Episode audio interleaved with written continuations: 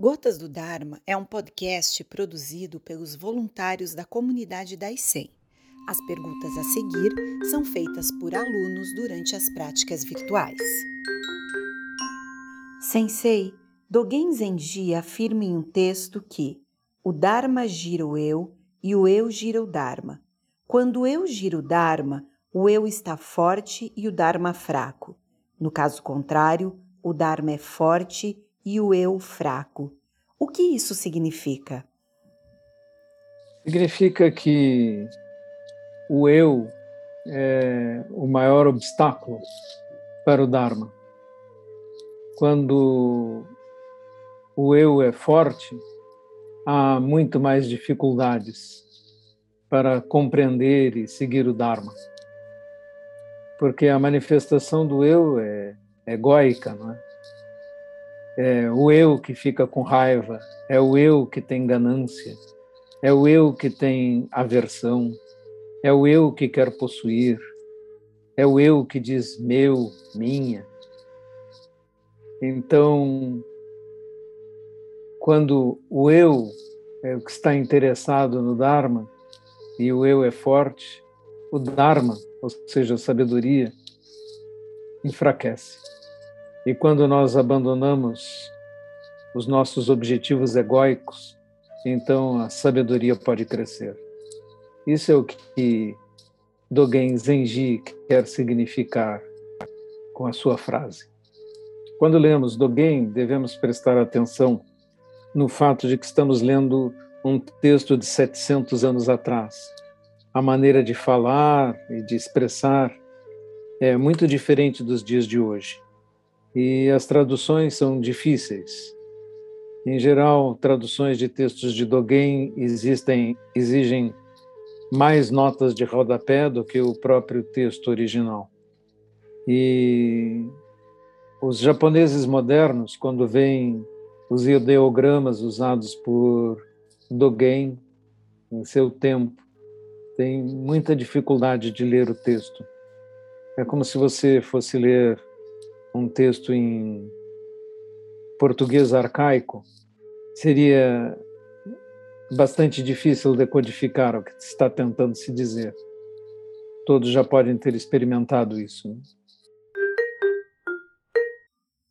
Mestre, hoje pela manhã foi dito para colocar o rakusu em cima da cabeça. O que significa?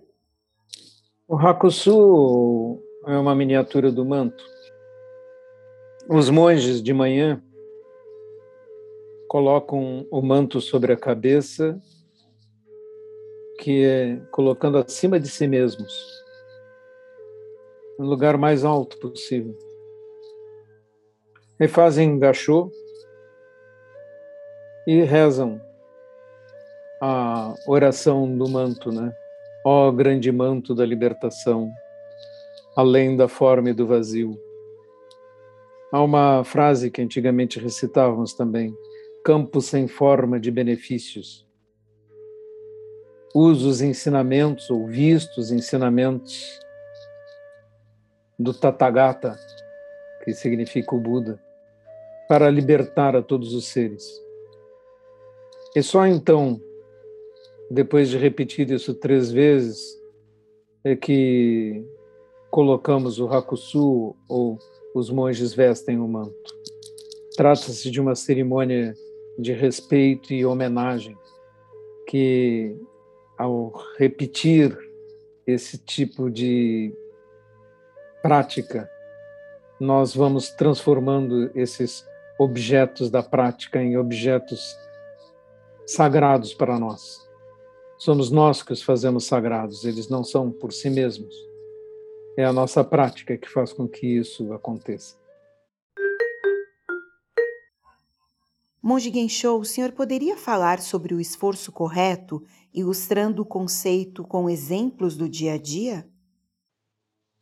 O esforço correto é como levantar-se de manhã para fazer zazen. É... A palavra correto que aparece nessa tradução poderia ser traduzida de uma forma melhor com o conceito de ideal, o esforço ideal. Né? a fala ideal, o pensamento ideal. Estamos muito acostumados com a tradução caminho correto e com a palavra correto, por causa da tradução que foi feita inicialmente. Mas o sentido mais apropriado da palavra seria ideal. Então, o esforço ideal é transformar os momentos da sua vida em esforço adequado, ideal para mudar sua mente e aperfeiçoar-se no caminho. E se prestarmos atenção no treinamento do Zen, em um seixin ou em um monastério, os menores gestos são codificados cuidadosamente para transformá-los em gestos ideais. Na prática ideal, não enxugamos os pratos de qualquer maneira, mas enxugamos com um gesto correto, idealmente codificado através do tempo. Não fazemos gachô de qualquer forma, mas unimos nossas mãos à frente do rosto, o dedo médio na altura da ponta do nariz, um punho de distância do rosto. Nos inclinamos para frente sem modificar essas proporções e alturas. Os nossos cotovelos ligeiramente elevados os ombros relaxados. Há mil pequenos detalhes a prestar atenção em cada movimento, nessa procura do ideal. Esta prática ideal foi contaminando todas as atividades na cultura japonesa, como colocar o alimento dentro de uma tigela, como guardá-lo, como usar uma colher para comer, como sentar-se cuidadosamente, como numa mesa não se servir primeiro e deixar os outros para serem servidos depois. Se temos uma garrafa para servir bebida, primeiro servimos quem está à nossa frente, ao nosso lado, só depois de servir os outros é que servirmos a nós mesmos. Estas esses pequenos detalhes que foram sendo introduzidos paulatinamente na etiqueta japonesa expressam essa procura do Zen de tentar atingir o ideal e assim contaminou a indústria, a manufatura, é cada coisa. Se você vai fazer uma espada ainda, essa espada tem que ser feita da maneira mais perfeita possível e foi assim que se criou a técnica para fazer as famosas katanas. E cada detalhe foi sempre tentado levar ao paroxismo da perfeição. E estamos acostumados a observar isso. Qualquer produto que você compra é, no Japão artesanal é feito com um cuidado extremo, difícil de encontrar em qualquer outro lugar. Isto é uma coisa que aconteceu por causa da influência do Zen budismo. Tudo isso está contido na questão de esforço correto e podemos levar isso para, a nossa vida. Mestre, estou criando o hábito de ler livros e me alimentar em posição de zazen, no zafu, para me acostumar com a postura. Esse hábito é positivo?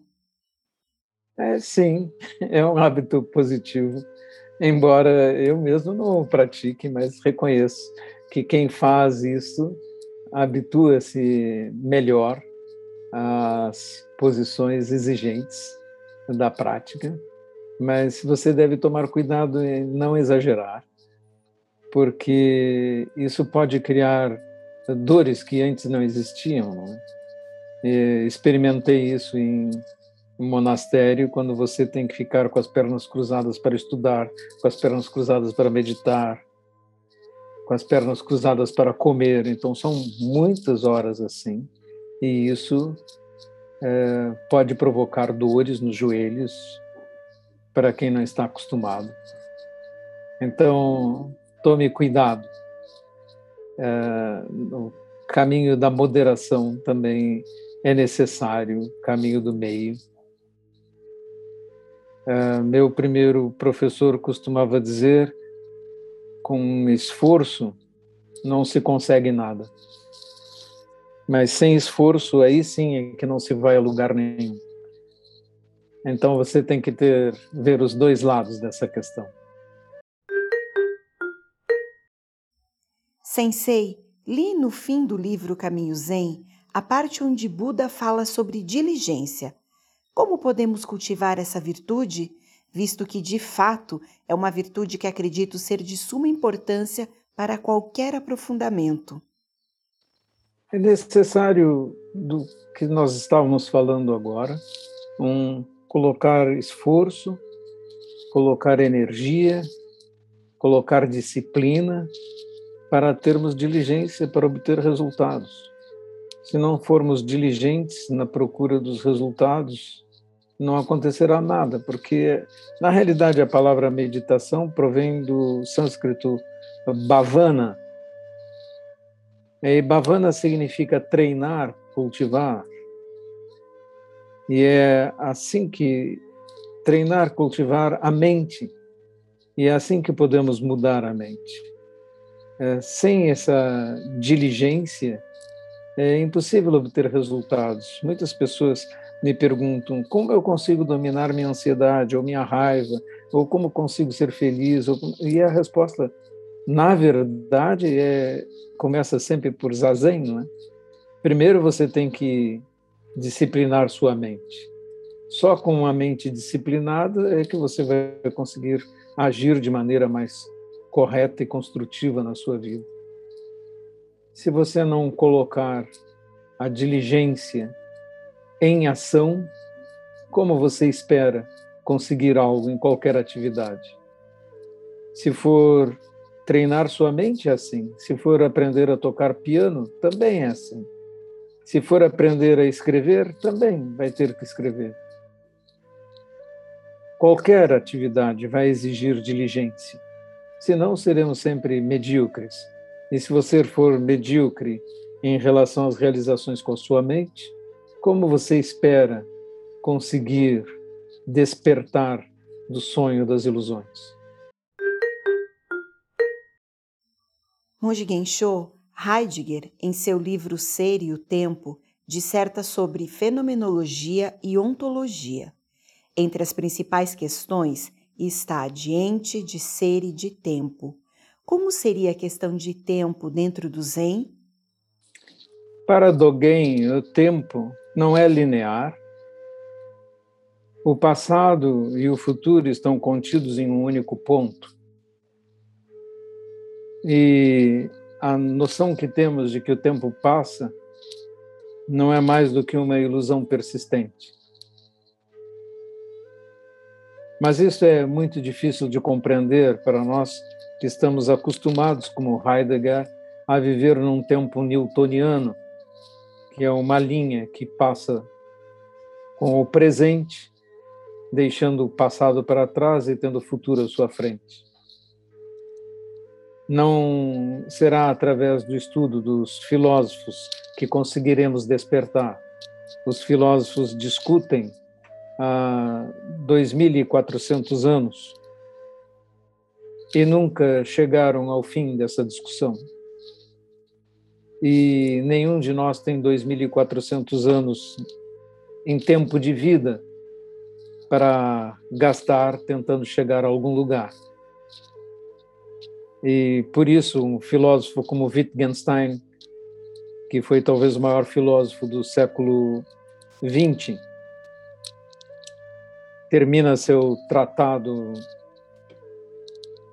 com a constatação de que a linguagem é insuficiente para resolver o problema filosófico. Não admira que Heidegger tenha lutado tanto e cada um dos outros também tenha feito tanto. Se depois deles Wittgenstein chega a esta conclusão de forma muito bem estruturada e ele está repetindo apenas um ensinamento do Dharma, um ensinamento de Buda. As palavras são insuficientes. Sensei, o senhor poderia falar sobre a caridade? A caridade tem um problema. Eu estou aqui e faço caridade para alguém. E daí me contento com isso e fico uh, satisfeito por ter feito algo para ajudar alguém que eu vejo como menos afortunado do que eu. Então eu estou aqui e ele está lá. Então a caridade implica num sentimento de separação e procura também tradicionalmente um prêmio dado por alguma divindade. No budismo nós preferimos falar sobre a compaixão e o exercício da compaixão e a ajuda compassiva, em que você tem que esquecer de si mesmo e não procurar nenhuma compensação nem nenhum mérito a respeito disso. É essencial nós entendermos que o Zen é a religião de nenhum mérito. E nesse sentido, a frase dos evangelhos cristãos, que não saiba a tua mão direita o que faz a tua mão esquerda, é muito apropriada. Você deveria fazer sem sequer se dar conta do que está fazendo. Sensei, qual o limite de falar a verdade para as pessoas? O limite do sofrimento. Nós devemos falar o que é verdade, mas não devemos falar a verdade em hora imprópria, porque a verdade dita em momento inadequado vai criar atrito, confusão, intolerância e, portanto, falar a verdade é uma coisa limitada. À questão esta verdade dita neste momento vai produzir o bem, vai criar mais harmonia, vai criar felicidade, ou essa verdade agora não tem chance de frutificar e deve ser calada. Ou mesmo você sabe uma verdade que simplesmente vai causar sofrimento e atritos sem nenhum bom fruto, ou até impedir pessoas de se reconciliarem ou de se bem darem. Então, neste momento, a verdade deve ser calada. E, eventualmente, do ponto de vista de um bodhisattva, mesmo uma mentira pode ser uma boa coisa. Um exemplo clássico é: entra um assassino à procura de um amigo seu e pergunta: onde está Fulano que eu quero matá-lo? e você indica uma direção errada para o assassino. Neste momento você mentiu, mas você evitou uma morte, evitou que o assassino tivesse o karma de matar e você beneficiou a todos os envolvidos. Você deveria dizer a verdade ou a mentira? A resposta, do ponto de vista do Zen, é Neste momento, a mentira era a melhor coisa a ser feita. Mestre, os monges Shaolin, que pelo que eu vi também foram ensinados por Bodhidharma, também buscam o despertar? A história antiga diz que Bodhidharma ensinou em Shaolin, mas grande parte da biografia de Bodhidharma é lendária. Atribui-se a ele ter ensinado o Kung Fu ou lutas para os, os monges, mas isso provavelmente é mais uma das lendas que cercam o nome de Bodhidharma, pois mesmo que ele tenha ensinado coisas para seus monges, as lutas eram pré-existentes na China e as técnicas marciais também. É, Quanto à questão do despertar, se monges estão em Shaolin, praticam à meditação e procuram o despertar, despertar é possível.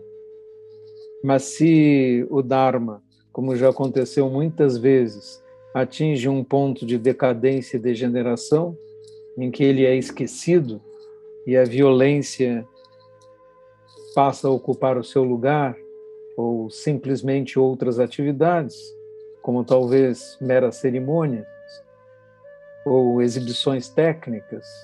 Então, nesse momento, estamos dentro da prevista decadência do ensinamento do Dharma, do ensinamento eh, de Buda, e cabe a nós, os praticantes, sermos cuidadosos em escolher as pessoas que ouvimos e saber distinguir o que, que é o Dharma correto daquele que fere os preceitos. É, cada um deve ser cuidadoso na sua escolha do seu professor, da sua escola e do ambiente onde está estudando. E a qualquer sinal de que o Dharma está sendo esquecido, devemos estar atentos para procurarmos o Dharma correto, porque ele, o nosso verdadeiro guia, como disse Buda no seu último sermão, sigam o Dharma como seu guia. É nesse sentido, no Zen, o professor é chamado Sensei. Né? É Sensei quer dizer o mais antigo o que andou no caminho antes, o que sabe alguma coisa mais do que eu, porque está há mais tempo andando nesse caminho. Não significa um ser sagrado, infalível ou com uma sabedoria transcendental.